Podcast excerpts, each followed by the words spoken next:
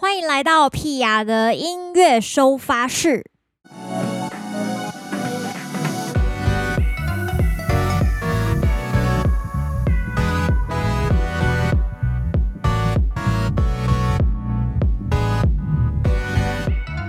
大家好，我是屁雅。最近真的是太热了，热到要崩溃了。我们最近呢，就是在准备这个十周年的演出，然后。呃，大概在上个礼拜开始就已经进行一个练团的动作。练团是什么意思呢？没有错，就是我们今年的演出，呃，会有各种不同编制。然后第一场我们要去台中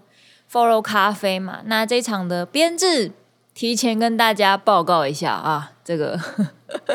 跟大家分享一下，就是有我们的 Keyboard 手阿宪，然后还有和音福雄。所以这次是由我们三个人带来一些呃新的编曲。其实我想大家应该比较少机会可以看到我们三个合体，因为通常呢我都是自己一个人弹唱，不然就是跟 full band。那跟 full band，因为全家福人非常的多，那如果真的要去外县市，也不要说外县市啦，真的要演出，没有办法挤在一个一百人场地，可能我们全部挤进去呢。台下只能坐四十个，就是非常的拮据，这样子也怕大家坐得很不舒服，对，所以呢，呃，这是十周年，就想说，哎，那我们就用小编制的方式来跟大家分享歌曲。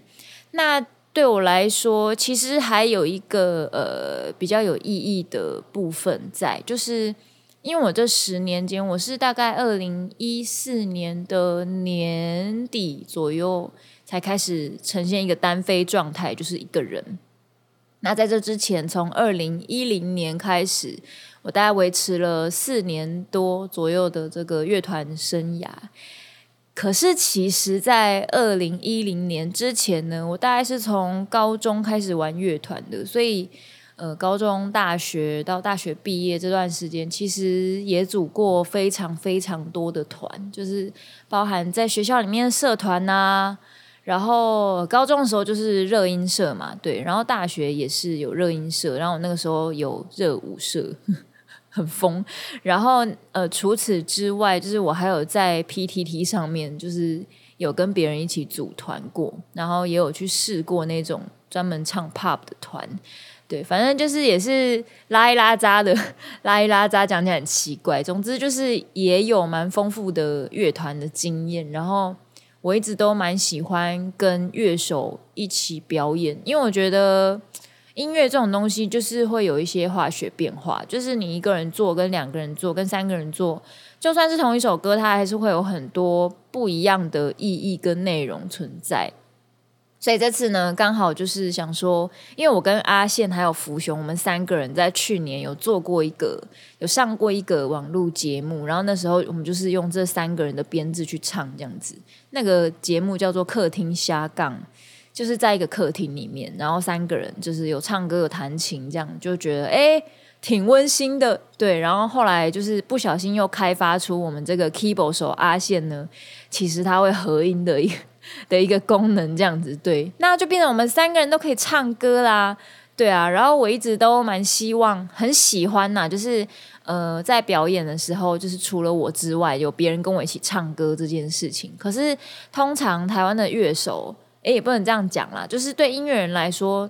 呃，就是同时要做很多工，是有点辛苦的事情，就是其实蛮需要练习的。那大部分的乐手或是音乐人都是。呃，先把一样乐器练好。比方说，我是木吉他手，我就练木吉他好；然后我是电吉他手，我就把电吉他练得很好；我是 keyboard 手，我就是练 keyboard 这样子。对，就是比较少人会什么，他同时很会打鼓，又很会弹 keyboard 这样。就是通常这一种人呢，就是呃，不能说他不好，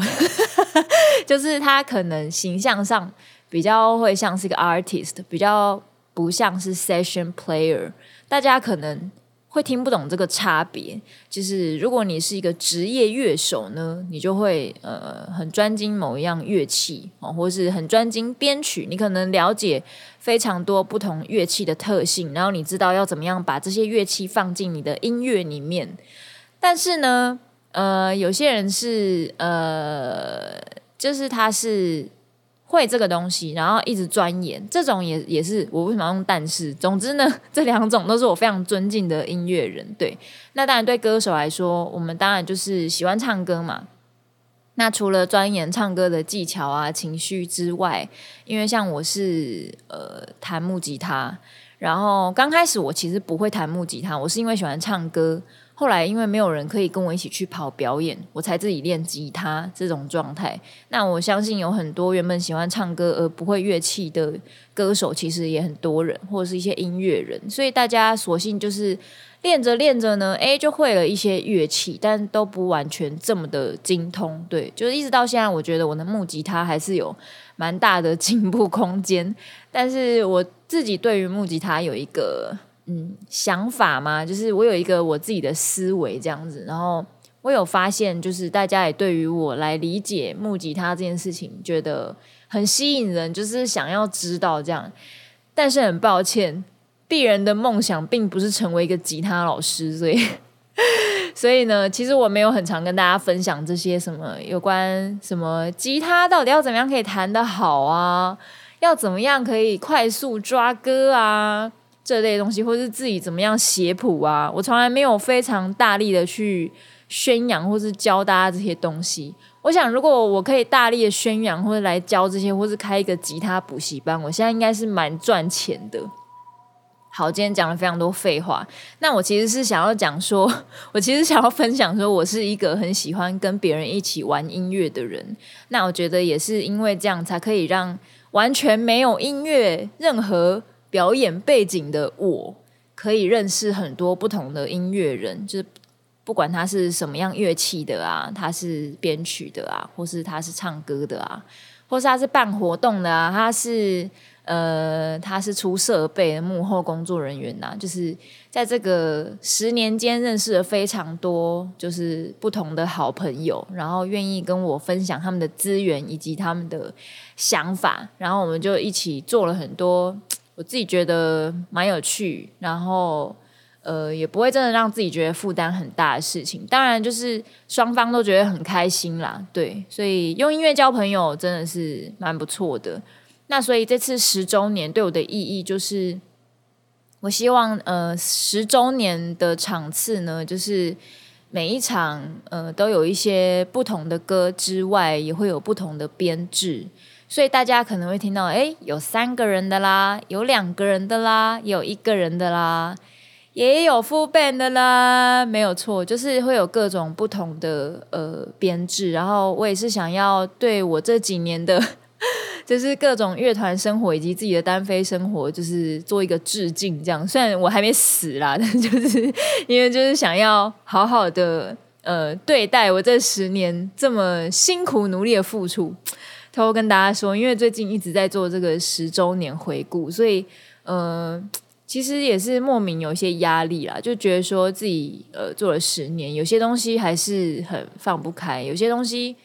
呃，确实还保有初心，就是当我回头听我自己做的东西，我还是觉得很喜欢，对。但是把兴趣当工作，总是会有一些比较放不开的点。所以我刚才录音之前呢，我其实大哭了一场，所以我今天讲话有点鼻音。但是我现在觉得情绪非常的放松，就是有比较松开一些这样子，对，然后也更加期待我今年十周年想要做的各种事情，对，然后因为我们前几天在练团这样子，就觉得哇，练团真的是很开心，就是。除了大家一起讲一些乐色话之外呢，我们就是可以很有效率的搞定，嗯、我们彼此需要练习的部分，以及我们的创意之间的碰撞这样子。对，然后刚好还有个插曲，就是我觉得可能可能是最近就是天气有点太热了，然后我家的客厅开始出现蚂蚁，然后我就一直在找这个蚂蚁的源头到底在哪。就找不到，我非常的困扰。大家如果就是有看过我的线动，有时候会在我的 IG 上面分享我的现实动态嘛，然后会转到粉砖的线动。就是我客厅有一个白色的 IKEA 柜子，然后因为那个柜子是靠近窗户的，那我就有一天突然发现呢，我放在窗户旁边那个柜子上面的一些香皂上面好像有一两只蚂蚁。所以我就想说，哇，糟糕，我的香皂好像在长蚂蚁，这样我就非常紧张，我就开始检查每一块香皂，诶，就我发现他们没有吃蚂蚁，他们只是经过而已。后来我就开始检查我整个白色柜子，就发现有些地方就是会有几只蚂蚁，我就开始觉得不对劲。然后我大概在练团的在前几天，呃，就是因为最近就是觉得心没有办法静下来，所以我就拿了抹布。然后呃，弄那个漂白水，就调了一点，就是消毒用的东西，消毒用的水，然后就把整个柜子都擦过一遍，然后还把呃家里面的地板全部都用漂白水拖过一遍。这样我想说，这样子再出现，我真的是会气炸这样子。对，然后弄完之后呢，大概一两小时内是也没有出现几只。就大概微微的几只这样子，然后隔天呢，好像诶又好一点这样子，然后呢，突然间呢一阵热，不知道为什么又出现了，而且是条状的，就是一条蚂蚁的序列这样的排列，他们在排队，不知道要去哪里，找不到目的地。对，那因为他们都会钻进那个书柜的缝缝啊，因为 IKEA 那种柜子是组装式的嘛，所以都会有一点点缝缝这样子，所以就有点查不到。他们到底住在哪里？那我自己的想法是有可能住在柜子里面，但反正后来呢，过几天之后，不知道为什么那个柜子又不长蚂蚁了，所以我就稍微又放了一次心。结果在练团当天中午呢，又让我发现，就是我在桌上摆了一杯水，我在那个木木头柜的前面有一张餐桌，我在餐桌上面摆了一杯水，那些蚂蚁居然在喝我的水。我的天呐，我真的快崩溃，然后我就赶快把那个杯子拿去厨房，这样子，然后洗一洗，然后就看到那些剩下的蚂蚁在那边无所适从，我就非常生气的去厨房拿了一罐以前就是有用过的蚂蚁药。那因为那个药也放了一两年了，我不是很确定它到底还有没有效用，可是因为它是密闭式，就是我有把它封起来，所以我想说有可能还是试试看好了这样子。所以我就把那罐药倒在，它就是有点像一些沙子这样子，然后我就把它倒在他们聚集的呃那个餐桌上面。果不其然呢，他们就开始搬运那些美味的毒药。然后那段时间，因为我就先去教课，我就进工作室教课，我就把那个蚂蚁这件事情抛在脑后这样子。那一直到教完课之后，团员们来，然后我们要开始练团的时候。就当然要跟他们解释一下，因为桌上就有一坨沙，不知道是什么意思。我就说，因为我家不知道为什么有蚂蚁，所以我在喂他们吃毒药，这样希望他们祖宗十八代全部死光光这样子。对，然后我们就在讨论这件事情。那一边就是有这个蚂蚁的故事，然后还有一边跟呃另外两位团员就是练团。我觉得我们真的是很棒，就是同时兼具生活与工作，达到一个非常极大化的平衡，我觉得很赞。然后后来呢，就是因为我在跟宪哥讨论一些内容的时候，我们不小心抹到那一堆那一堆沙子，就果真里面就有很多蚂蚁就逃出来这样子，然后一直到。呃，昨天晚上我再去观察，就是好像也没有蚂蚁再继续搬运那些毒药了，但是确实有一些已经被搬走了。对，所以我想应该他们已经带着美味的毒药逃到他们的巢穴，大家一起分食，希望祖宗十八代一起拜拜，这样子我就可以不用那么担心蚂蚁这件事情，因为其实也不是真的那么讨厌蚂蚁啦，对。不是真的那么讨厌大自然环境的一个人，但是因为我对于那种小东西不处理，我会感到非常焦虑。就是比方说，因为我最近常发现我的包包上面有一两只蚂蚁，我就觉得很烦，哦，怎么会这样子？对，所以就很想要就是根绝这件事情。所以那你就是要找到蚂蚁的源头嘛，啊，我就一直找不到。然后他们搬运的那个美味的毒药呢，也是往我这个餐桌木餐桌的缝缝就这样塞进去。找进就是钻进去了，所以我也不知道最后他们到底去了哪里。反正呢，下一集我就会告诉大家 我家还有没有蚂蚁，你们就知道这个东西到底有没有效了。有效就分享给各位好不好？我们这个电台就是来美游啊，一罐才八十块，非常便宜，保证祖宗十八代死光光这样子。好，所以今天呢，想要跟大家分享是我们那天练团的一些侧路。呃，最近都在分享练团侧录，我觉得真的很有趣。那为什么想要跟大家分享这一首歌的练团侧录？其实它很短，但很短原因不是不是我们很失败或是什么的，也就是因为这歌本身就很短。对，然后嗯，因为十周年的歌。呃，非常非常的多，大家要想一下，呃，以我的发片量，我从二零一零年一直到现在，其实应该五六十首歌是跑不掉的。那你每一场，你顶多给你唱二十首，很多了吧？你还是唱不完，对，所以一定有很多漏网之鱼。那在这个挑歌以及编制上面的安排，你当然也是要，呃，什么样的歌适合什么样的编制唱嘛。所以我那时候就想说，哎。这首歌真的太适合三个人一起唱了，就是有一种呃很集体的效应，然后再来是因为这这首歌也写非常非常的久，它很旧了，然后那个时候我还一直觉得，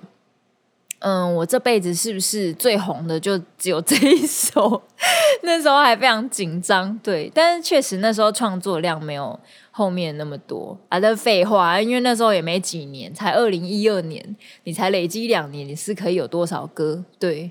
对啊，所以那时候推了那张专辑叫《真心话》，然后就把这首歌收进去。但是在那之前，其实我们就有作为单曲有发行过，但那个时候还没有那么流行数位串流。天哪，你就知道我根本就是台湾的国宝，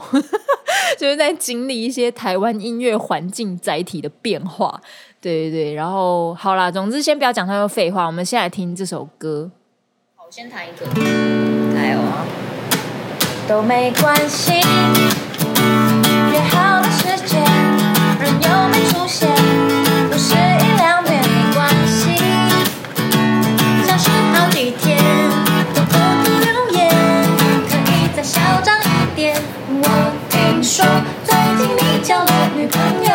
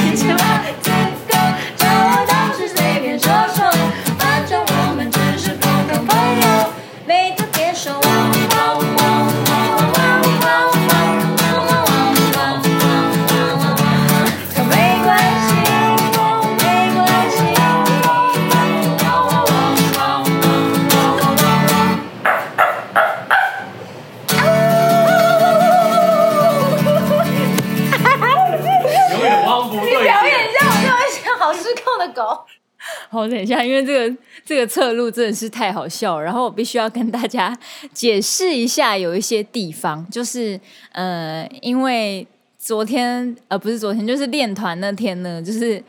我家的那个我的工作室的冷气坏掉了，所以就是我们全部搬到客厅来练团，然后。呃，因为客厅的冷气比较大声，这样子对，所以就是那个大家听到那个底噪非常的大，对，但是没有关系，就是听一个 K B 啦，好不好，各位？对，这首歌没有错，就是马子狗。那马子狗这歌呢，大概是我在一一年的时候写的，因为那时候就是有个朋友，呃，他就是非常的挺我们的乐团，但是呢，有一阵子他就常消失这样子。然后一问之下，还发现他在追一个女生，对，然后我就想说，哦，天哪，居然有人为了追女生，然后就在朋友圈里面消失，真的是太过分了。所以我就写歌呛他，这样子，就是呛他是马子狗。那之后我我也没有想太多，就是这个名词是当初我的团员就是跟我分享的。那我想，也许是因为有一群那时候的人就呃会这样子称呼这样子的人吧，就叫麻子狗这样。因为我现在已经比较少听到有人会叫这样子的人，叫这样的朋友叫麻子狗。对，最近都比较常听到一些就是台语，比方说什么“七拉告”这种，我觉得台语讲起来就特别凶，就是那个 quick call 特别有一种味道。对，总之呢，那时候就想说，哇，三个人一起唱歌，一定要唱这首啊，怎么可以不唱这首歌？而且这首歌已经在我的表演之中消失非常好一段时间，因为这首歌没有办法一个人唱，它有一些段落是叠在一起的。啊，我又没有两只嘴巴，我要怎么这样子唱？对，所以就是呃，就跟想说刚好有三个人一起这样对。那呃，因为这首歌又跟狗有关嘛，就刚好就讨论说，哎，那谁学什么狗很像那件事情？对，然后那个阿宪就说他，我忘记他是说他会学哪一种，是牧羊犬还是什么？反正他那个叫声就大家听到尾奏大概有四声，就是嗷嗷嗷嗷这样子，那四声就是他学某一种。品种的狗的叫声，对，然后我们那时候就在讨论说，我们是不是要一人学一种？比方说，我可以学博美，博美就是叫声非常的，嗯，也不能说欺凌呐，但是就高频比较多，就是会 这种感觉。没有跟大家讲，就是我每次出去带歌唱的讲座呢，我都会带大家学狗叫，因为学狗叫是最能够感受到腹式呼吸的一个做法，所以其实学动物叫这件事情是对唱歌有帮助的。所以没事呢，就是我当然也不会没事在家学狗叫啦，但没事就是跟朋友们讲乐色话的时候，大家就会互相学一下不同的狗类这样子。对啊，然后我也有听说，像那个张韶涵以前好像也是学羊叫还是什么，才会有他现在这么炉火纯青的抖音。听说啦，对。总之跟大家分享一下，我觉得这个很有趣。然后，嗯、因为七月二十五也快到了，我们的票也一点一滴的即将在完售中。其实因为我这个是预录的，所以我不太确定播出的时候到底卖完了没。总之呢，如果你这时候听到你还没有买票，但你可以来的话，赶快再去看一下这个售票页面，还有没有剩下试出的票券，好吗？那我们就七月二十五台中见喽！在台中场之后呢，我们这个七月十五号已经开售了这个八月三十号宜兰场的活动。为什么要去宜兰？各位，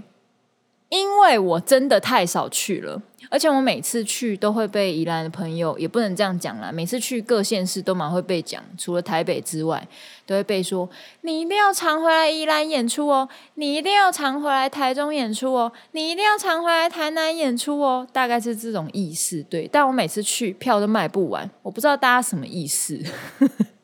开始抱怨，开始抱怨。总之呢，这个八月三十的宜兰场呢，就是票数也非常的少。那因为距离台北场大概也还有两三个月的时间，呃，台北场对我来说意义重大嘛，所以我们往后面摆。而且大概九月、十月的时候才会有生日演唱会，所以这个东西会是绑在一起的。那希望大家八月三十号，如果台北的朋友那天礼拜天没什么事，想要来宜兰。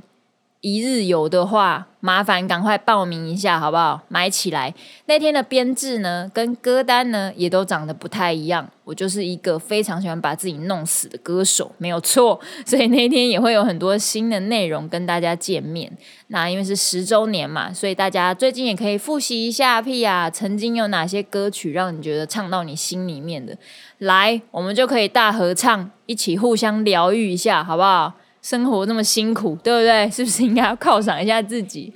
好的，那我们就下个礼拜见喽，拜拜。